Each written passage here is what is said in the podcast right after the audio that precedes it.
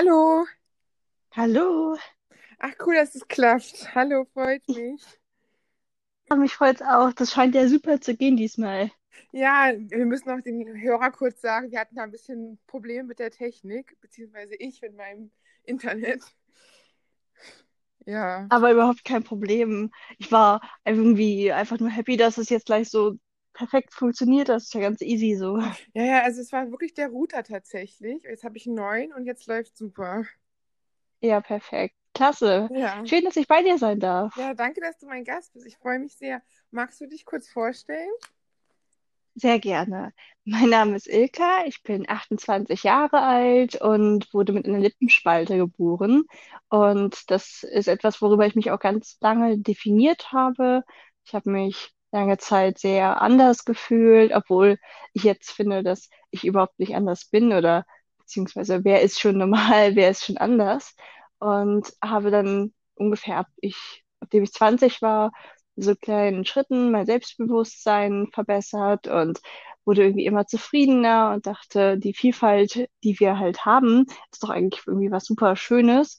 Und seit einiger Zeit stehe ich jetzt auch dafür ein und mache zum Beispiel ein Kinderbuch zu dem Thema, um schon den Kleinsten zu zeigen, dass unsere Vielfalt was ganz Tolles und Bereicherndes ist. Ja, das finde ich sehr schön und ich finde auch, du bist ein echtes Vorbild, gerade mit Kinderbüchern, dass du den Kleinsten schon so Selbstbewusstsein gibst. Ähm, du hast ja jetzt schon das zweite Buch ähm, veröffentlicht. Also magst du uns mal erzählen, wie, ähm, wie so ein Buch entsteht und hast du auch deine eigene Geschichte darin so ein bisschen verarbeitet? Oder? Ja, auf jeden Fall. Also das hat irgendwie immer was Autobiografisches auch, aber natürlich so verwurschtelt in der Geschichte.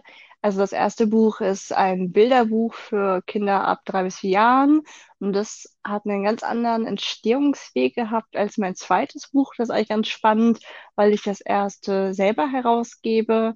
Also ich habe das äh, vor drei Jahren oder so hatte ich die Idee dafür, habe dann auch angefangen, so erste Entwürfe zu machen. Da sollte man vielleicht kurz wissen, dass ich es sowohl schreibe als auch illustriere. Und ich habe das auch einfach irgendwie begonnen, weil eigentlich habe ich Maschinenbau studiert. Also Mhm. ich habe da überhaupt keine, kein Fachwissen oder so, aber ich habe mir einfach gedacht, okay, ich fange mal an und ich werfe das mal und habe mich dann mit diesen Entwürfen damals bei Verlagen beworben und habe ein paar Absagen erhalten und dann habe ich mir, also damals habe ich dann gedacht, okay, ich probiere es jetzt gar nicht erst weiter. Heute würde ich wahrscheinlich auch sagen, okay, ich habe damals auch nicht gewusst, wie, was gebe ich dem Verlag denn da jetzt am besten? Also natürlich hat er das abgelehnt. Das meine, meine Entwürfe waren halt auch einfach noch nicht so gut. Und habe dann aber gesagt, nee, das muss unbedingt rauskommen. Das brauchen Kinder. Und habe nach einem Weg gesucht, wie ich das selber machen kann. Und das habe ich dann jetzt dieses Jahr realisiert über ein Crowdfunding. So ein Crowdfunding bedeutet, dass eine Menge einen unterstützt im Voraus. Also im Prinzip bei dem Buch war es jetzt ein bisschen wie Vorbestellen, dass man gesagt hat, ich glaube an das Projekt und ich bestelle das Buch vor. Ich kann da ruhig ein paar Monate drauf warten. Ich bezahle das aber schon und von dem Geld habe ich es dann drucken lassen und habe es dann jetzt an alle verschickt, die das Crowdfunding unterstützt haben. Und jetzt kann man es mittlerweile sogar auch überall im Buchladen kaufen. Das ist ganz cool. Und damit hat es halt einen ganz anderen Entstehungsweg gehabt als mein zweites Buch, was ich ganz klassisch über den Verlag rausbringe. Da muss ich dann einfach nur, in Anführungszeichen, das Buch schreiben und dann gebe ich es ab und am Ende kümmert sich der Verlag um alles andere. Wow, cool. Ich wusste das gar nicht, dass das mit dem Crowdfunding auch so für Bücher klappt. Ich hätte immer gedacht, es ist schwierig, da, da Förderer zu finden. Aber Es wahrscheinlich hängt ist. wahrscheinlich, Oh. Entschuldigung. Ähm, Es hängt wahrscheinlich ganz davon ab, wie, wie viel eigene Werbung man auch macht und ob man schon eine gewisse Reichweite hat. Ich habe natürlich das Glück, dass ich mir über die Jahre schon meine Follower aufgebaut habe. Ich habe ja schon gewusst, okay, wenn ich es auf Instagram teile, dann erreicht das einige Menschen und so und habe dann auch in dem Monat, wo das Crowdfunding lief, wirklich ganz intensiv Werbung betrieben, was mir auch super schwer fiel, mm. weil ich gar nicht so die marktschreierische Persönlichkeit bin. Aber das musste halt in dem einen Monat dann sein und Dafür war es dann auch ein voller Erfolg. Mega. Also ich finde, das habe ich echt Respekt vor, weil das ist auch wahrscheinlich gar nicht leicht. Gerade wenn man da nicht so ähm, marktschreierische Persönlichkeit ist, das so zu machen. Aber das heißt ja einfach, dass dann wirklich so Liebe dazu ist, dass dein, dass wirklich deine Leidenschaft ist. dass man dann auch über die Grenzen hinausgeht. Und es hat ja auch geklappt, schon zum zweiten Mal, jetzt sogar mit, mit im Verlag. Also das finde ich schon echt super. Respekt. Dankeschön. Ja, ich glaube, wenn man wirklich was so dolle von Herzen macht, dann findet man immer irgendwie Wege, um das umzusetzen. Und dann fällt es einem auch nicht schwer, nochmal die extra Stunde reinzustecken und ja, wirklich hart dafür zu arbeiten, weil man es einfach so gerne macht. Mhm, ja, das glaube ich. Und wenn du die beiden Geschichten so miteinander vergleichst, magst du uns die ganz kurz so, die Kinderbuchgeschichten in zwei, drei Sätzen zusammenfassen, dass so jeder da einen Blick für kriegt? Gerne. Wobei das zweite ist gar kein Kinderbuch. Also Ach so, das sorry. ähm, gar, kein- gar kein Problem. Ich glaube, du bist auf zwei Bücher gekommen, weil ich, bevor ich mein Bilderbuch rausgebracht habe, habe ich schon mal einen Jugendroman geschrieben. Aber den habe ich nie jemandem gezeigt oder so. Der lauert quasi immer in der Schublade, den will ich auch nochmal verarbeiten. Mhm. Aber den gibt es halt nirgendwo bisher. Ähm, das erste ist das Bilderbuch Mido der Naschkater. Da Mhm. geht es um einen kleinen Kater, der ein bisschen anders ist als andere, weil er kein, also er ist kein Tiere, sondern er ist nur an Kuchen interessiert. Er hat auch zusätzlich noch den Traum, dass er Meisterkonditor werden möchte. Und damit ist er so ein bisschen die Lachnummer unter den Katzen. Die anderen finden das ganz, ganz komisch, wie Milo ist und grenzen ihn auch total aus. Und irgendwann findet er aber durch Zufall dann doch eine Freundin, nämlich eine Maus ausgerechnet. Und mit der Maus zusammen realisiert er dann später seinen Traum und sie eröffnen zusammen ein kleines Café. Und in dem Café sind am Ende aber auch alle anderen Tiere zu Gast. Also es ist nicht so, das ist mir immer ganz wichtig, dass sich quasi die Außenseiter verbünden und ja, dann bleiben sie halt zusammen die Außenseiter, sondern die anderen Tiere sind dann da drin und sagen auch, ja, ähm, das ist richtig cool, dass du so bist, wie du bist. Du bist halt anders als wir vielleicht oder als ich als Person gerade, weil jede Katze ist ja irgendwie auch anders. Aber die Vielfalt ist halt total die Bereicherung. Und darum geht's im Bilderbuch. Mega, ist ja voll die schöne Message. Und ich finde auch schön, dass es auch wirklich schon für die Kleinsten ist, dass es von Anfang an wirklich Kindern noch vor der Schule mitgegeben wird, auch wenn du anders bist, bist du okay, so wie du bist. Mhm. Genau, das ist mir auch ganz wichtig, weil ich glaube, es ist eigentlich auch das Effektivste. Mhm. Warum sollte man später Erwachsene erst wieder aufbauen, nachdem man sie quasi jahrelang durch diverse gemeine TV-Formate oder sowas niedergemacht hat? Ja. Ähm, ich glaube, es ist besser, wenn wir einfach gleich an uns glauben können. Aber ich weiß natürlich auch, dass das ein komplexer Prozess ist und ein Bilderbuch würde daran jetzt nicht irgendwie grundlegend was ändern, aber ich glaube schon, dass es am Ende die Gesamtheit der vielen Erlebnisse ist, die ein Kind hat. Und dieses Bilderbuch wird Mhm. hoffentlich ein kleiner Gegenpol sein zu den ganzen fiesen Stimmen, die man in seinem Leben leider auch oft genug hört. Mhm, das stimmt, aber ich finde es halt super schön, dass du auch schon direkt gesagt hast, ich mache das und, und das sogar mit Crowdfunding und so, das ist ja auch wirklich, also das ist ja auch echt eine Herausforderung. Man weiß nicht, ob es klappt am Anfang. Mhm, Vielleicht die stimmt. Werbetrommel und so. Also das ist ja viel, viel Arbeit auch im Vorhinein. Vor allen Dingen, ich stelle mir halt auch vor, so ein Buch, wenn du auch sagst, du illustrierst selber, dass es halt unglaublich viel Arbeit ist, oder? Wie lange kann man sagen, dass man braucht für so ein Buch? Bis zur Fertigstellung, vom ersten Schritt bis zum letzten? Hm, Das ist ganz schwer zu schätzen. Also ich glaube, man kann nicht sagen, so viel braucht man generell so lange für Mhm. ein Buch. Aber ich kann sagen, dass ich äh, für Milo jetzt mit dem Crowdfunding habe ich 400 Stunden gebraucht. Also über 400 Ah, Stunden. krass. Also das war auf jeden Fall ein sehr zeitintensives Projekt. Ich denke aber auch, dass es mit jedem Mal leichter wird und dass man schneller wird. Für mich war vieles ja einfach noch ganz unbekannt. Aber ich glaube auch manche, manche Dinge lassen sich auch einfach nicht abkürzen oder so, weil ich zum Beispiel ganz viel Zeit in die Illustrationen stecke und ich glaube, das wird jedes Mal gleich viel Zeit ungefähr kosten. Mhm. Aber das Ganze drumherum, ich werde zum Beispiel ja wahrscheinlich kein Crowdfunding mehr machen, sondern dann ja einfach mit dem Gewinn vom letzten Buch das nächste finanzieren und so. Da kann ich mir an so ein paar Stellen dann noch ein bisschen Zeit einsparen. Ach, das ist natürlich gut. Man lernt ja wirklich dann mit jedem dazu. Ich stelle mir jetzt auch gerade vor, aufs Kinderbuch, so Illustration. Ist es dann, dass du das selber zeichnest oder hast du dann ein Grafikprogramm, dass du das dann ausgemalt wird? Oder wie kann man sich das so vorstellen? Ich kann mir das so gar nicht so vorstellen, mit dem selber illustrieren. Oder gibst du einen groben Vorriss und dann hilft dir jemand dabei? Oder? Äh, nee, also es ist zwar mit einem Grafikprogramm, also ich male das Mhm. digital, aber d- dann haben halt manche immer so diese Vorstellung wie bei Paint früher, so quasi, die drücken dann auf so dieses Füllsymbol und dann ist die Fläche gefüllt. Mhm. Äh, die Funktion gibt es tatsächlich, aber mir ist ganz wichtig, dass meine Zeichnungen, auch wenn sie digital gemacht sind, nicht digital aussehen, sondern dass sie dieses Mhm. schöne Traditionelle haben, was man so die Textur der Stifte erkennt und so. Das ist auch mittlerweile allgemein sehr sehr der Marktstandard geworden. Also wenn es digital aussieht, dann wollen die Verlage es zum Beispiel eigentlich auch nicht haben und so. Und Mhm. deswegen male ich es zwar digital, aber male genauso jeden Pinselstrich quasi wie, wie im echten Leben. Also deswegen brauche ich dafür auch so lange, weil ich sitze halt mit meinem Stift an meinem kleinen Grafiktablett und male halt jede Fläche mit ganz, ganz vielen ähm, Bewegungen aus und ja, dadurch kommt diese lange Zeit zustande. Also ich habe am Anfang so ganz grobe Skizzen, wo man quasi auch so kaum drauf erkennt, was es ist. Und dann mit jeder Iteration wird es immer ein bisschen genauer und am Ende irgendwann ist das Bild fertig. Wow, aber das ist dann ja auch noch der künstlerische Aspekt, der oben drauf kommt. Nicht nur der textische, sondern auch der künstlerische. Du bist ja auch noch eine Malerin, Strichzeichnerin. Äh, Das ist ja wirklich, das ist ja schon halt nochmal noch mehr Herausforderung, als man denkt eigentlich. Also das ist ja mehrere kreative Bereiche gleichzeitig. Mm, das stimmt. Dabei ist gerade der zeichnerische der, der mir am meisten Spaß macht. Also ich mag auch sehr gerne schreiben, aber malen ist echt alles für mich. Da kann ich die Zeit um mich herum vergessen. Malen ist das Allergrößte und deswegen, wenn ich mich entscheiden müsste, würde ich zum Beispiel auch nur noch Bücher illustrieren für andere und sie nicht mehr selber schreiben. Aber zum Glück muss ich mich ja nicht entscheiden. Ah, das ist natürlich super. Vor allem, wer kann schon sagen, er hat sein Buch selber geschrieben und selber illustriert. Also es ist ja seltenst so. Das ist natürlich Wahnsinn. Vor allem, man so ein ganzes Buch, wie viele Seiten hat dann so ein Buch? Also ein, so ein Vorlesebilderbuch, das ist eher kurz. Das hat eigentlich immer 32 Seiten für so junge Leser.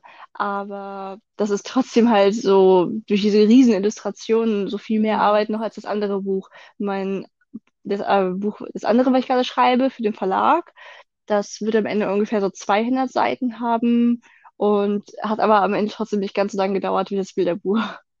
Ja, das glaube ich, weil das ist ja auch, muss ja aufeinander abgestimmt sein. Und so ein Bilderbuch ist ja natürlich noch, allein diese ganze Zeichnung, dem Illustrieren, dass das unglaublich aufwendig ist, glaube ich. mhm. Vor allem, wenn du wirklich alles da einzeln machst, dass das so ähm, authentisch aussieht und nicht nur Flächen. Also das ist natürlich ein Wahnsinn. Also ich kann ich mir echt vorstellen, dass das krasse, krasse, da muss auch Leidenschaft hinter sein, sonst kann man das auch gar nicht durchhalten so lange. 400 Stunden. Ja, das stimmt. Aber wenn man halt mit der Leidenschaft dabei ist, dann Mhm. kommt es einem gar nicht so vor, als ob es lang war. Dann kommt man nur im Nachhinein, weil also ich halte meine Zeit immer an so einer App fest, weil mir relativ wichtig Mhm. ist, dass ich sehe, okay, wie viel Zeit ist in welches Projekt geflossen, einfach aus Interesse. Und ich kann das dann immer selber nicht glauben, wenn ich dann sehe, wow, wir sind Mhm. schon bei über 400 Stunden mittlerweile. Wann ist das denn passiert? Ja, das finde ich cool, vor allem, dass man auch selber weiß, dass man so ein Gefühl hat, wenn man mehrere Bücher noch schreibt und illustriert, dass man ungefähr auch so sieht seinen Fortschritt. Das erste ist ja auch immer die allerherausforderndste Arbeit. Mhm. Man denkt auch immer so, oh, wie lange, aber vor allem, es ist ja für dich trotzdem Entspannung so ein bisschen. Wenn du das sagst, macht Spaß mit dem ähm, Illustrieren, es ist ja dann auch zwar klar Arbeit, aber auch irgendwo so ein gutes Gefühl. Es kommt immer darauf an, in welchem Prozess des kreativen Schaffens Mhm. man gerade ist. Es kennen wahrscheinlich viele kreative Menschen, dass sie leider nicht immer gut finden, was sie machen. Also, dass man immer diese, Mhm. ja, fiese innere Stimme hat, die einem dann dabei zuflüstert, dass das doch alles hässlich aussieht und dass man gar nicht gut genug malt und so. Also, die meisten Tage kann ich es sehr genießen, aber gerade am Anfang, wenn das Buch erst noch so in dieser Findungsphase ist, das ist zwar einerseits total aufregend, weil noch alle Möglichkeiten offen sind. Aber irgendwie ist es halt auch total anstrengend, weil man denkt, oh Gott, ist das überhaupt Mhm. gut genug? Wird das am Ende jemand kaufen? Wie sieht das denn aus? Wieso male ich so schlecht? Und ist so in so einem Strudel von Selbstzweifeln drin manchmal. Ja, klar, das glaube ich. Vor allem, wenn man es noch nie gemacht hat. Am allerersten Buch, hattest du auch zwischendurch mal überlegt, dass du aufhörst oder hast du immer gesagt, ich ziehe das jetzt durch? Ich habe nie überlegt aufzuhören tatsächlich. Ich habe nur immer wieder Mhm. gedacht, es anders zu machen. Also ich habe zum Beispiel auch einmal das Buch komplett verworfen und in einem ganz anderen Stil nochmal neu begonnen, weil ich mit dem alten nicht mehr zufrieden war. Und dann habe ich aber gar nicht so lange Zeit später wieder das Bedürfnis gehabt, das zu tun. Dann habe ich aber gemerkt, okay, das wird mir jedes Mal so gehen. Das ist so dieses Prokrastinieren auf eine andere Art, dass ich denke, okay, wenn ich es jetzt quasi nochmal verwerfe, dann muss ich ja, bin ich noch weiter davon entfernt, das rauszubringen und dann muss ich mich der Meinung der anderen über das Buch noch nicht stellen. Also es war so ein bisschen so mich selbst beschützen, indem ich das Buch künstlich davon abhalte, fertig zu werden. Mhm. Aber Respekt, dass du es trotzdem durchgezogen hast und dann auch dich getraut hast, weil ich glaube auch gerade all so eine Erstlingswerke sind ja immer so das Alleraufregendste. Wenn man dann erstmal da dran ist und dran geblieben ist, dann kommt auch dieses Selbstbewusstsein mit dann irgendwie, dass du sagst, du hast ja einen Jugendroman, hast du ja auch noch in der Tasche, vielleicht kommt der ja auch noch raus Ja, oder so. ja, den möchte ich auf jeden Fall auch. Ich suche mir dann, wenn ich mit dem Buch, was ich jetzt mache, fertig bin, suche ich mir für das Jugendbuch noch mal eine Lektorin. Und dann werde ich mit der Lekt- Lektorin zusammen das dann überarbeiten und anschließend wahrscheinlich auch wieder selber herausbringen, aber eventuell dann nur als E-Book. Das ist ja auch eine ganz praktische Option, auch Mhm. gerade für Leute, die sagen, sie haben gar kein Budget, um ein Buch zu machen, wollen aber auch kein Crowdfunding machen, weil sie keine Reichweite haben oder so. Für die Leute ist das eine super Sache, einfach erstmal nur ein E-Book rauszubringen. Das kostet einen nämlich theoretisch gar nichts. Ach cool, und wie ist es dann? Das macht man einfach im Internet dann oder? Genau, es gibt verschiedene Anbieter. Man kann das zum Beispiel direkt über Amazon machen. Ähm, man kann, ich weiß gar nicht, wie die alle heißen, äh, Libri oder so. Also die Libri ist der Großbuchhandel. Ich, Mhm. also es gibt auf jeden Fall so Anbieter, wenn man danach äh, googelt. Neobooks ist auf jeden Fall einer, fällt mir da ein. Und da kann man dann seine E-Books hochladen und noch so ein Cover halt machen und schwuppsiwupps ist das auch schon überall verfügbar. Ah, mega. Und dann kann das praktisch jeder sich, der Interesse daran hat, an dem Thema, digital lesen oder bestellen oder Genau. Genau, also so ein, äh, viele lesen das dann ja auf ihren E-Book-Readern. Ich zum Beispiel selber lese auch viel auf dem E-Book-Reader und dann kann ich mir das halt einfach kaufen digital und dann ziehe ich das darauf, beziehungsweise es wird automatisch übertragen und dann kann ich ganz normal ein Buch lesen, nur dass es halt nicht ausgedruckt ist. Was ja echt umweltfreundlich ist ja auch eine gute Sache. Das stimmt. Ich bin auch jedes Mal so im Konflikt, weil ich Mhm. bin super interessiert an unserer Umwelt. Deswegen habe ich auch mein Bilderbuch so nachhaltig drucken lassen, wie es derzeit möglich ist. Und ähm, das ist übrigens noch ein Vorteil, wenn man das Projekt selber macht und nicht über einen Verlag laufen lässt. Man kann ja auch alles entscheiden. Also wenn ich ein Buch über einen Verlag Mhm. rausbringe, ist das zum Beispiel überhaupt nicht nachhaltig. Und bei meinem eigenen Buch konnte ich ja die Druckerei selbst auswählen und konnte halt auf bestimmte Dinge achten, die mir wichtig sind. Und bei einem E-Book ist natürlich das cool, dass es halt nochmal umweltfreundlicher ist. Aber ich könnte zum Beispiel niemals ausschließlich E-Books lesen, weil mir einfach die Haptik Mhm. dabei fehlt und der Geruch von einem Buch und so. Ich bin so ein richtiger Buchnerd und ja, nur E-Books könnte ich niemals lesen. Ja, das kann ich verstehen. Also ich finde auch echte Bu Bücher angenehmer. Ich habe auch keinen E-Book-Reader. Ich finde es einfach, wenn man es so anfasst und wenn man sein eigenes in der Hand hat, ist schon ein ganz besonderes Gefühl, Mhm, das ist dass du es Wahnsinn. selber gemacht hast. Ja. Also das muss schon krass sein.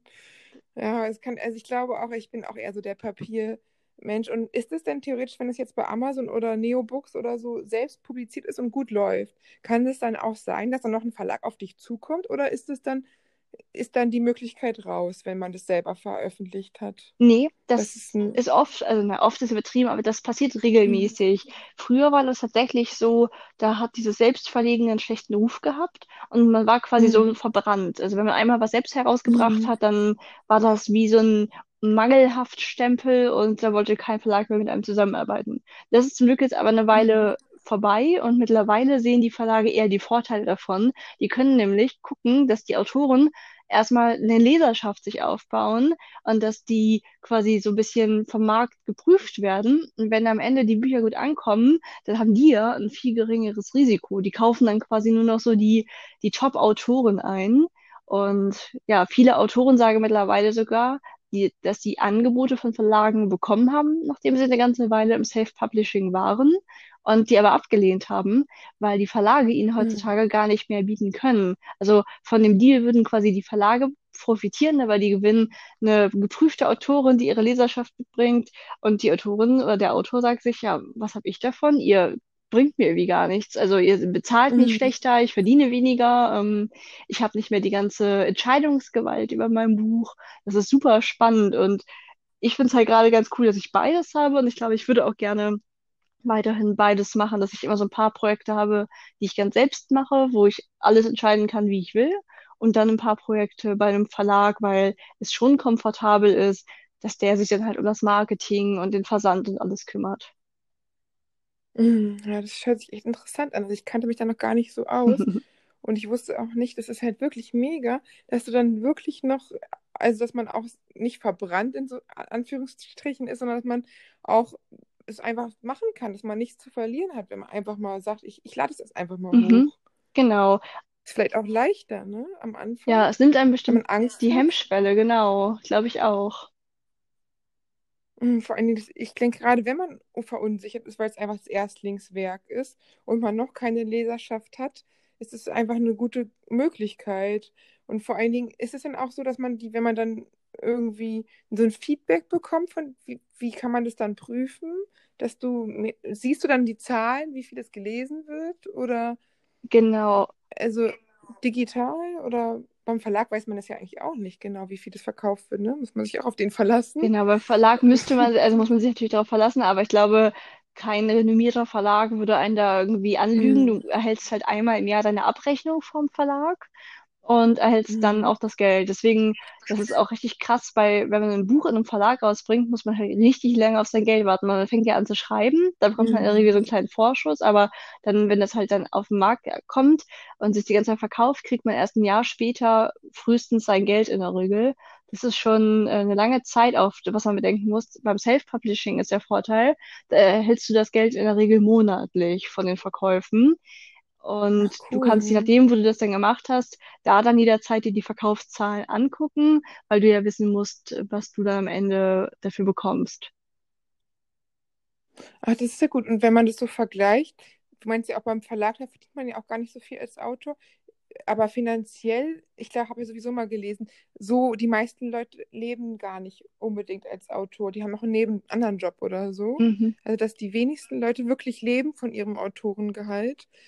Ist es denn so, dass man auch nur ein gewisses, nur einen ganz kleinen Anteil bekommt, ne, von den Büchern, oder? Ja, Dass sich das dann erst kann man das, hast du, kannst du da sagen, dass es sich dann sogar mehr lohnt, selber zu ähm, publizieren oder schon noch eher ein Verlag, mm. was finanziell Es gesehen? kommt so ein bisschen darauf an, ob du, wie viel Leder du halt mitbringst, weil der Mhm. Verlag hat natürlich immer den Vorteil, dass du über den Verlag schon Leser bekommst, weil die so ein Mhm. bisschen denken, die, ja, wenn das in dem Verlag erschienen ist, dann kann das ja nicht so schlecht sein. Und dann lesen sie auch mal ein Buch von einem Autoren, den sie vielleicht nicht kennen.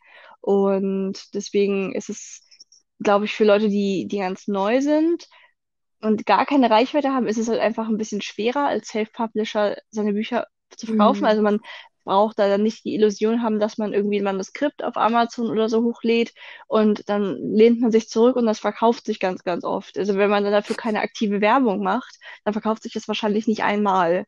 Und das ist ein bisschen traurig. Also man muss ganz viel Zeit ins Marketing stecken, wird aber von Verlagen eh auch mittlerweile auch immer mehr erwartet. Also ähm, aber die, der Anteil, den man bekommt, der ist wirklich, wirklich gering in der ganzen Wertschöpfungskette, weil ja so viele noch was bekommen. Also der Verlag will noch verdienen, der Buchhandel will noch verdienen.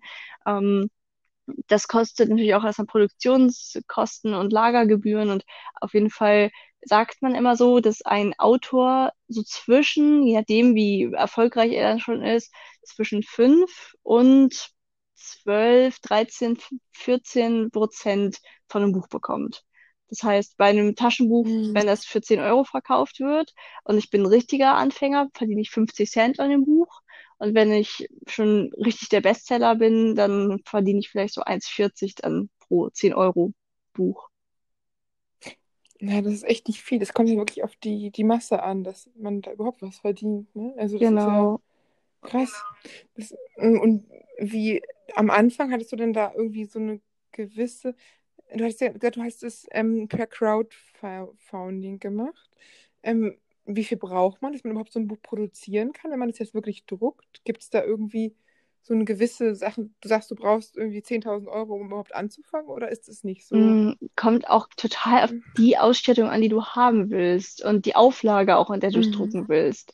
Also ich habe Angebote gesehen für, wenn ich, sagen wir mal, 1000 Stück drucken lassen möchte, dann hätte ich so 2000 Euro oder so bezahlt. Das waren aber Bücher, ich habe mir davon mal eine Probe bestellt, die haben mich von der Qualität nicht überzeugt. Und außerdem wollte ich meins Mhm. ja so nachhaltig drucken lassen. Ähm, deswegen sage ich mal, bei mir mit dem nachhaltigen Druck und so muss ich für meine 1000 Bücher dann schon eher so Richtung 7000 Euro denken. Und dann kommt natürlich noch on top die ganze, der ganze Versand und alles. Und ja, ich muss am Ende ja auch nicht nur meine Kosten wieder reinkriegen, sondern will ja auch noch damit was verdienen. Deswegen habe ich bei Mhm. mir als Ziel angesetzt gehabt, dass ich, also du kannst beim Crowdfunding so zwei Ziele angeben. Und mein erstes Ziel waren, dass ich 5000 Euro verdienen möchte. Da hätte ich einfach eine sehr kleine Auflage drucken lassen und die nur so privat verteilt quasi. Und das zweite Crowdfunding-Ziel waren, dass ich 15.000 Euro brauche, damit es auch in den Handel kommen kann. Und letztlich habe ich dann irgendwie 10.000 Euro eingenommen, habe aber mich trotzdem entschlossen, es in den Handel zu bringen, auch wenn es dann eben für mich jetzt ein finanzielles Risiko ist, weil ich eben die ganzen Bücher erstmal alle vorfinanziert habe und ja, eigentlich ja noch 5.000 Euro quasi habe ich jetzt selber vorfinanziert, aber irgendwie habe ich einfach Vertrauen, dass es schon funktionieren wird und dass sich das am Ende auch verkauft. Ah ja, das ist dann auch wirklich, das weiß man wahrscheinlich ganz viele gar nicht, dass man auch wirklich echt Kosten erstmal vorstrecken muss unter Umständen, dass es einfach normal ist, wenn man anfängt. Ja, also wenn man nicht über einen Verlag geht oder es halt als E-Book Mhm. ausschließlich macht, klar, dann muss man auf jeden Fall erstmal was vorausstrecken. Aber man kann ja auch mit einer kleinen Auflage anfangen und wenn man vielleicht auch kein Bilderbuch macht, sondern ein Taschenbuch, dann reicht, also so ein Mhm. äh, mit Text meine ich, dann reicht einem ja auch ein, vielleicht ein etwas dünneres Papier und so. Und ich glaube, wenn man sagt, okay, ich will vielleicht erstmal 200 machen, die ich einfach selber verkaufe, dann reicht es vielleicht auch, wenn man so 1000 Euro oder so zusammenbekommt. Wobei man nicht vernachlässigen darf, wenn man ein Textbuch macht, dann sollte man auf jeden Fall mit einer Lektorin zusammenarbeiten. Der Anspruch der Leser heutzutage ist auch bei selbstverlegten Büchern genau wie bei einem Verlagsbuch. Und wenn die dann ganz viele Logikfehler finden oder Rechtschreibfehler, dann kriegst du halt richtig schlechte Bewertungen. Und das ist das, was du auf jeden Gott. Fall vermeiden willst. Also schlechte Bewertungen sind quasi, ist, ist richtig schlimm für dich als Autor. Deswegen ähm, musst du dann halt immer mit der Lektorin am besten zusammenarbeiten. Und die kostet dich halt auch nochmal zwischen 1.000 bis 3.000 Euro. Oh, das ist ja auch nicht zu unterschätzen. Also ich werde eine Lektorin und die, die kriegt man über einen Verlag oder, oder die kann man auch sich selbst irgendwie Eine Lektorin kannst du praktisch. einfach ähm, anschreiben. Es gibt den Freien Verband der Lektoren. Da kannst du, wenn man das googelt, findet man die Internetseite von denen und dann steht dann, da sind quasi, können sich Lektoren aus Deutschland eintragen lassen und die sagen dann, okay, ich zum Beispiel mache am liebsten Sachbücher, ich mache am liebsten solche Bücher oder habe da die meisten Erfahrungen und dann schreibt man die einfach an, sagt, ich habe das und das Projekt. Ähm, was würdest du dafür haben wollen, dass du das machst? Das ist schon Wahnsinn. Und wie viel Arbeit steckt denn so ein Lektor ungefähr so in, in so ein 200 Seiten Sachbuch zum Beispiel? Was kann man da, wie viele Stunden musst du ein Lektor da nochmal Boah, Das aufwenden? kann ich nicht Was einschätzen, weil ich ja, das mache ich ja selber gar nicht. Also Mhm. ähm, ich Mhm. wüsste, puh, ich weiß wirklich nicht, wie lange eine Lektorin da dann nochmal dran sitzt oder ein Lektor. Und da, also ich denke mal, es wird auf jeden Fall auch einige Zeit in Anspruch nehmen, das wirklich so auf Logik zu prüfen und alles. Also ich glaube nicht, dass die von dem Geld reich werden. Also wenn man sich jetzt quasi auf den Stundenlohn Mhm. runterrechnet, ich glaube, das klingt ja erstmal nach einer sehr großen Summe, aber ich glaube, die stecken da auch wirklich verdammt viele Stunden rein und deswegen, ähm, Mhm. ja, ist das schon eher auch ein nicht so gut bezahlter Job. Ja, ich glaube auch Le Lektoren sind ja auch, auch oft studierte Germanisten und die auch wirklich Ahnung haben vom Mhm. Fach. wo du wirklich weißt, das bringt schon was. Aber das ist natürlich auch Wahnsinn, wenn man halt so denkt, wenn dann jetzt so ein aufsteigender Autor da ist, würdest du den Leuten sagen, die sagen, die haben jetzt keine finanziellen Mittel, die können sich keinen Lektor leisten, würdest du ihnen trotzdem dazu raten, irgendwie ihren Traum zu verwirklichen? Oder würdest du sagen, die sollen noch mal ein bisschen warten, bis sie wirklich sich einen vernünftigen Lektor leisten können oder ein bisschen Geld zur Seite gelegt haben? Oder würdest du sagen, man soll zur Not dann einfach selbst irgendwie im Selbstpublishen im Internet machen? Mm, Also, einen Lektor brauchst du ja nur, wenn du Self-Publishing machst, weil wenn du über einen Verlag gehst, dann bezahlt ja der so, Verlag, also wenn du im, quasi, wenn ich mit dem Verlag arbeite, ist immer alles inklusive, in Anführungszeichen. Also dann haben die einen Lektor, also das merke ich jetzt ja auch bei meinem Buch, da arbeite ich auch mit einer Lektorin zusammen, die Mhm. wird aber von dem Verlag bezahlt, beziehungsweise die arbeitet auch direkt bei dem Verlag. Und da kümmern die sich ja dann um alles. Und wenn ich self-publishe, nur dann brauche ich ja überhaupt selber die Lektoren. Und also, ich sag mal, wenn, wenn absehbar ist, dass ich mir das quasi niemals leisten kann, weil ich vielleicht sogar noch eine Schülerin bin oder ein Schüler oder so, also dass das wirklich so Mhm. unerreichbar diese Summe für mich ist, da würde ich sagen, dann sollte man einfach selbst aus seinem Bekanntenkreis ganz viele Testleser ähm, das Buch lesen lassen und schauen, ob die Logikfehler finden und so und dann ganz am Ende nochmal irgendwen, der eine wirklich gute Rechtschreibung hat, das Korrektur lesen lassen. Das ist aber wirklich auch, also diese Testleser, die sollen dann, die müssen, das ist halt schwierig, weil die müssen wirklich auch Kritik geben. Die dürfen nicht einfach nur sagen, ja, das Buch war doch ganz nett oder so. Also da geht es ja wirklich um Detailarbeit und da muss man dann halt den Freunden auch sagen, sag immer ganz ehrlich, was du denkst. Es geht hier nicht um unsere Freundschaft. Ich kann, also ich bin dir jetzt nicht sauer oder so. Und wenn Mhm. ich aber weiß, okay, sagen wir mal, ich spare ein Jahr und dann habe ich das Geld zusammen oder ich spare zwei Jahre, dann würde ich eher empfehlen, das zu machen, weil der Anspruch der Leser halt wirklich so hoch ist. Und man, vielleicht muss man für sich wissen, was ist mein Ziel mit dem Buch? Möchte ich einfach nur dass es so ganz paar Leute erreicht, dass ich sagen kann, ich habe mein eigenes Buch geschrieben und ich bin da stolz drauf und das findet man sogar bei Amazon und so, dann, wenn, wenn das ausreicht für einen, dann kann man auch ohne Lektor gehen. Aber sobald man sagt, das ist jetzt irgendwie auch was wie bei mir, wo ich will auch nächste Bände machen, das heißt, ich muss mir auch so einen ganz guten Ruf, einen guten Namen aufbauen und muss wissen, wenn man ein Buch von mir kauft, dann steckt da Qualität hinter, dann kann man auf jeden Fall nicht auf den Lektoren verzichten. Mhm. Äh, nächste Bände, ähm, Bezug auf den, das Kinderbuch jetzt, ist noch da Zweitfolgen und Drittfolgen Genau, also mein oder? Ziel ist ja wirklich auf Dauer als Mhm. Autorin und Illustratorin zu leben. Das heißt, ich plane da jetzt einfach mal, dass das noch riesengroß wird. Und da kommen noch ganz viele Bände, sowohl von Milo, also von dem Naschkater, wird es Folgebände geben, aber ich möchte auch super gerne noch eine Reihe machen für Kinder, die schon älter sind, die also nicht so alt wie beim Jugendbuch, sondern sagen wir mal so Grundschulalter, die schon selber lesen können. Da möchte ich auch unbedingt was machen. Mich reizt es total, in den verschiedenen Altersstufen schon so ein bisschen mein, meine, meine Positivität, sage ich mal, zu verteilen und denen da eben zu helfen, weil ich glaube, dass jede Altersstufe so mit ihren ganz eigenen Schwierigkeiten zu kämpfen hat, auch gerade in Bezug auf Selbstbewusstsein. Und deswegen möchte ich auch für jedes Alter Mhm. eben Bücher auf den Markt bringen. Das ist so schön. Ich denke auch, je- jeder hat wirklich so seinen Struggle und jeder macht es auch irgendwie mit sich aus meistens. Ist ja schon besser geworden jetzt durch Persönlichkeitsentwicklung und die Podcasts. Dein Podcast finde ich übrigens auch klasse, Oh, danke. Das, ja, die sind wirklich, also daher kenne ich dich ja vom, vom Podcast. Und ja, ich finde es halt einfach mega, so, wenn man halt auch andere Leute motiviert und andere Leute so einfach von denen die Geschichten teilt und dadurch auch noch weiter Sachen. Jeder hat seine eigene Lebensgeschichte und irgendwie, ich habe ja auch gehört, Raul Mhm. Krauthausen hattest du im Interview und Yvonne Schöner und auch Leute, die eine hat irgendwie körperliche Behinderung und die andere hat halt Emotionen, so Schwierigkeiten, die zu verstehen und so, dass man halt irgendwie immer so sieht, jeder hat Mhm. irgendeinen Struggle gehabt in seinem Leben und irgendwie so einen Kampf.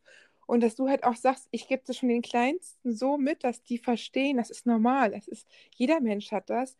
Und das ist norm- und dass sie sich gar nicht erst so, so anders fühlen irgendwie. Ich denke, das ist halt einfach eine unglaublich wichtige Message. Wenn man das, ich glaube, weil Kinder, die, die sind noch nicht so reflektiert, dass sie sich da mit ihren Gleichaltrigen austauschen. Die wollen nur cool sein. Die können jetzt nicht sagen, ich habe hier Selbstzweifel, ich habe Ängste, ich habe dies und das. Und das ist dann wirklich von Büchern her, Bücher, die eine Message haben Mm, einfach. Ja, das stimmt. Das sehe ich genauso. Also deswegen ist mir jetzt auch so wichtig. Aber es ist voll cool, dass du das alles so siehst. Und ich finde es auch mega cool, dass du daraus eben genau den Schluss gezogen hast. Ja, cool, dann mache ich jetzt meinen eigenen Podcast. Und dann hat es ja, ich glaube, bewirkt, was es sollte. Deswegen auch nochmal vielleicht als, als kurzen Nachtrag zu den Sachen mit den Büchern gerade. Ich will da auch keinem, also ich berichte immer ehrlich von den von den Dingen, die man vielleicht auch machen sollte oder so, aber ich möchte da auf gar keinen Fall jemanden demotivieren. Ich bin eher Team, ähm, wenn es dein Traum ist, mach es auf jeden Fall und lass dich nicht von sowas wie dem Geld abhalten, notfalls auch ohne Lektoren oder so. Wenn es dein Traum ist, dann lebe auf jeden Fall diesen Traum. Ähm, das, das auf jeden Fall. Mhm, Ja, ich finde es auch klasse. Ich meine, du bist auch Ingenieurin und machst auch ähm, Kinderbücher. Du bist halt einfach so super vielseitig. Auch eine Wissenschaftlerin und es als ähm, Frau, als Ingenieurin ist auch echt nicht leicht. Da ist ja so eine Männerdomäne und trotzdem hast du diese kreative Seite. Ich denke, das hat auch viele Menschen haben das gar nicht. Die sind eher so wissenschaftlich oder kreativ und du hast halt beides in einem. Ich denke, dass das halt auch irgendwie cool ist, dass man Leuten sagen kann, man kann, man hat, kann auch mehrere Standbeine haben. Man, man kann trotzdem erstmal seinen Traum Hm. leben. So, das ist einfach, also wirklich was, was ich einfach vorbildlich finde. Wie hast du denn eigentlich deine Reichweite aufgebaut? Weil du meinst ja, du hast auch eine Reichweite. War das über den Podcast oder über Instagram oder weil, also wie hast du damit angefangen, so dass du überhaupt diese Reichweite fürs Crowdfunding Mm, hattest? einfach wahrscheinlich, weil ich es schon relativ lange mache. Ich habe ja 2014 mit Instagram begonnen und meinen Podcast habe ich 2018 gestartet. Und dann ist es ja einfach, je länger man dabei ist, dann steigt ja einfach die Reichweite an. Also ich habe dann am Anfang ja auch mit 400 Instagram-Followern begonnen und dann wurden es immer mehr und dann werden es auch irgendwie zwischendurch manchmal weniger, weil die Leute sagen, hey, keine Ahnung, meine, deine Inhalte gefallen mir nicht mehr so gut, das ist auch voll okay. Aber einfach dadurch, dass ich seit mehreren Jahren jetzt beharrlich dabei bleibe, habe ich mir halt so meine, meine Follower irgendwie aufgebaut und bin da auch richtig happy, dass so viele Leute mich da auch schon über einen längeren Zeitraum begleiten. Ach, cool, ja. Also ich, also du, du warst ja jetzt nicht zum Beispiel, dass du, du warst einmal im Fernsehen und dann haben auf dich aufmerksam geworden oder so, eine Reportage und das ist wirklich so, dass ich das einfach so, dass du einfach kontinuierlich weitergemacht hast mit dem Podcast und mit dem Inter äh, mit Instagram, ich, weil ich dachte immer eher, dass Leute irgendwie einmal irgendwie eine Reportage brauchen, wie Gewitter im Kopf. Mhm. Ich weiß nicht, ob du die kennst, Gewitter im Kopf sind ja auch mit Tourette und da war, glaube ich, einmal eine Reportage über Galileo und danach Ja, ja ja, stimmt. irgendwie. Also ich war tatsächlich auch ein paar Mal im Ja, Fernsehen, das. aber ich habe danach immer keinen Schub in irgendwas bemerkt. Also quasi bei mir, wenn ich Mhm. im Fernsehen war, das ist, glaube ich, bis jetzt so, ich kann es gar nicht so genau sagen, so fünfmal ungefähr vorgekommen, habe ich danach vielleicht einen Follower mehr so gefühlt. Also bei mir bewirkt das irgendwie gar nichts. Ähm, ich mache das ja aber auch nicht deswegen. Also ich mache das nur, um dann eben nochmal in einem ganz Mhm. anderen Kreis vielleicht meine Message mitteilen zu können. Aber von den Followerzahlen habe ich das tatsächlich irgendwie, hätte ich auch gedacht, aber hat, macht bei mir gar keinen Einfluss. Mhm. Ja, vielleicht war es einfach das Gewitter im Kopf, sowas war, Mm, was es noch nie gab, was so einzigartig ist. Und dass sie das oder irgendwie dadurch aufmerksam geworden sind, weil er halt auch teilweise so ja, könnte ich mir auch vorstellen. Irgendwie, das ist dadurch. Und wenn man halt einfach so seriös ist, dass man vielleicht, obwohl man wirklich was Sinnvolles macht, im ersten Moment nicht so automatisch so ein, so eine Reichweite kriegt, wie jetzt jemand, der da um sich schlägt mit Mhm. Fäkalien Ja, irgendwie. Ja, ich glaube halt, das ist, Qualität hat es auch nicht leicht, also auch im Büchermarkt und so. Man muss halt, obwohl man super gut ist, es ist ja trotzdem ein Kampf. Also jeder hat ja, auch jeder Autor, der fängt ja erstmal klein an. Du hast ja auch gesagt, mit den Büchern und so, wie viel man da auch opfern muss erstmal von sich, seinem eigenen Geld und so.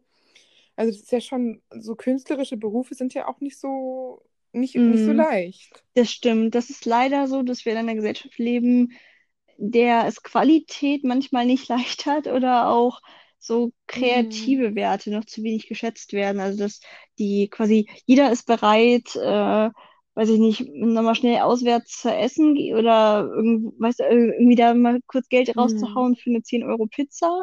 Aber wenn es darum geht, sich für 10 Euro ein Buch zu kaufen oder ein, ganz noch schlimmer ein E-Book, weil die Leute das immer so unwertvoll finden, nee, nee, also da kann ich, also das Geld habe ich jetzt wirklich nicht. Das ist leider in der deutschen Kultur so, dass der Kultur nicht so viel Raum gegeben wird. Ich hoffe, das ändert sich weiter. Es gibt da Länder, glaube ich, da wird viel mehr Wert auf Bücher und andere Kultur gelegt.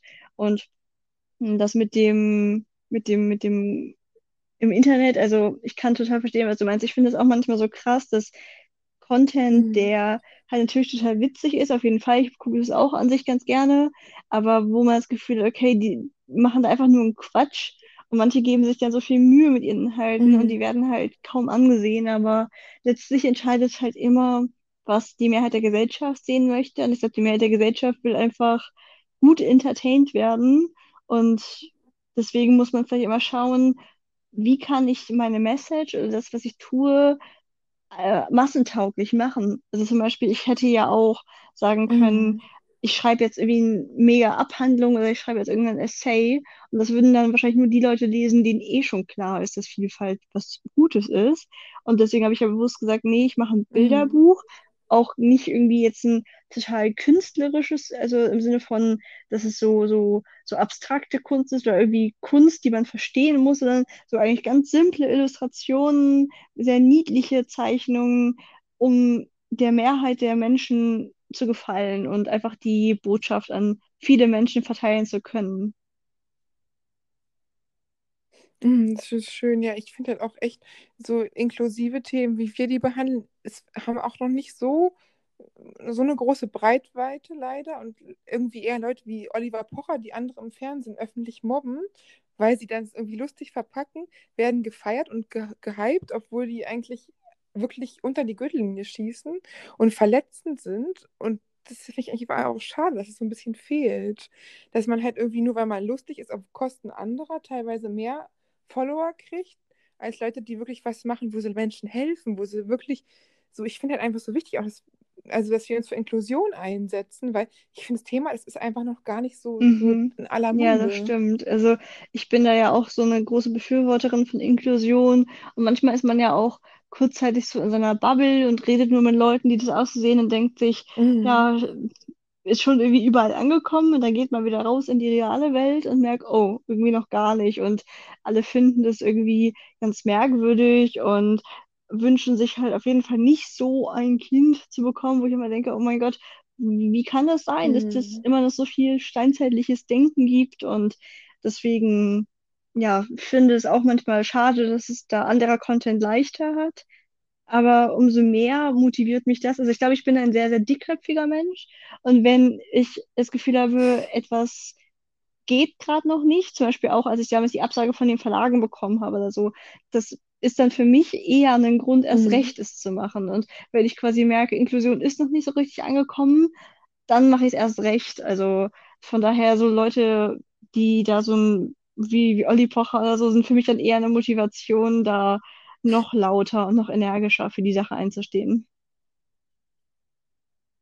Ja, das ist so schön, das finde ich auch wichtig. Und vor allen Dingen gerade sowas, dass, dass man einfach den Leuten eine Stimme gibt und das äh, nicht irgendwie die Mobbing weiter gefeiert wird. Ich, ich mache es auch bewusst, dass ich mir halt echt Sendungen wie Mhm. Oliver Pocher nicht angucke, weil ich halt einfach weiß, damit ähm, unterstütze ich die indirekt und deswegen, dass ich halt echt solchen Leuten nicht folge und auch keinen Content von denen mir angucke, weil ich halt und stattdessen Leuten folge, die cool sind wie dir, die wirklich was machen, die wirklich anderen Menschen helfen und wirklich auch selber dafür ähm, viel Arbeit, 400 Stunden für ein Buch ähm, investieren und viel Geld und Zeit und Nerven, weil das ist, was für mich Ach, wirklich ein schön. Vorbild ist.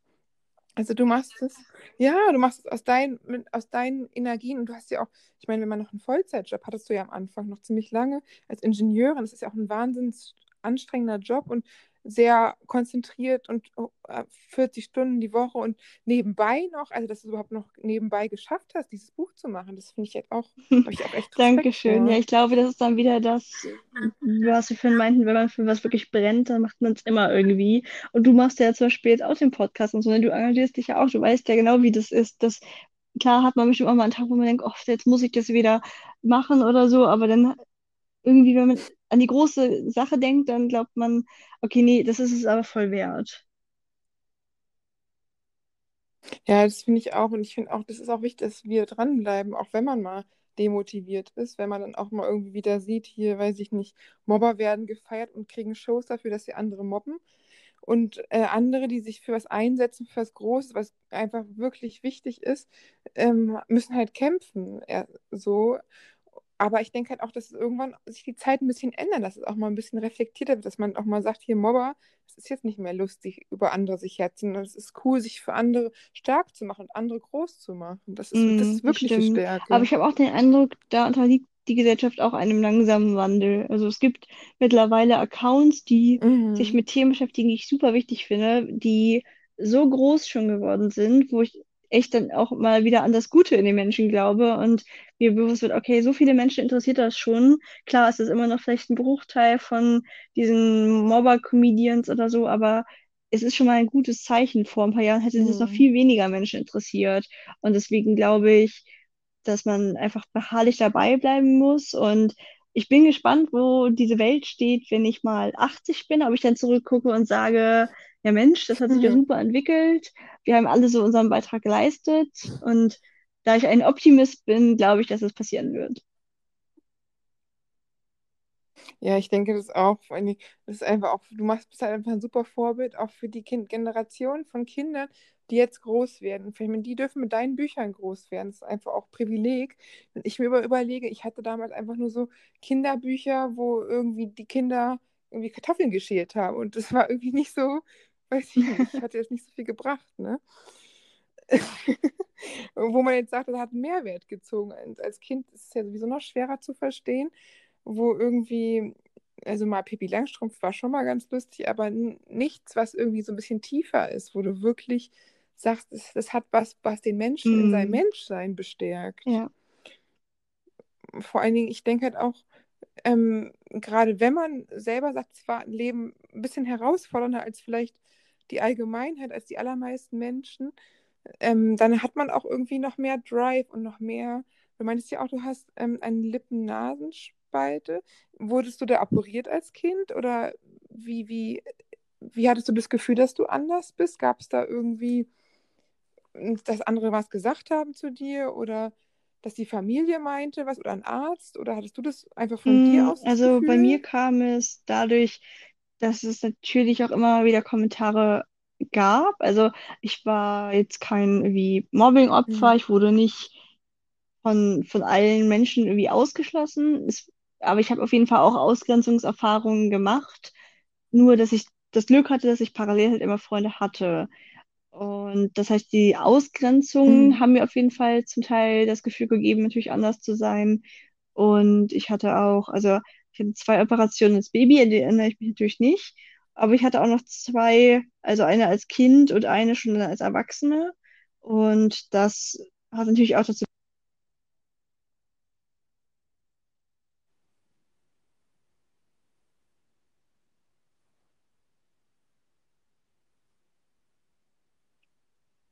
Hallo?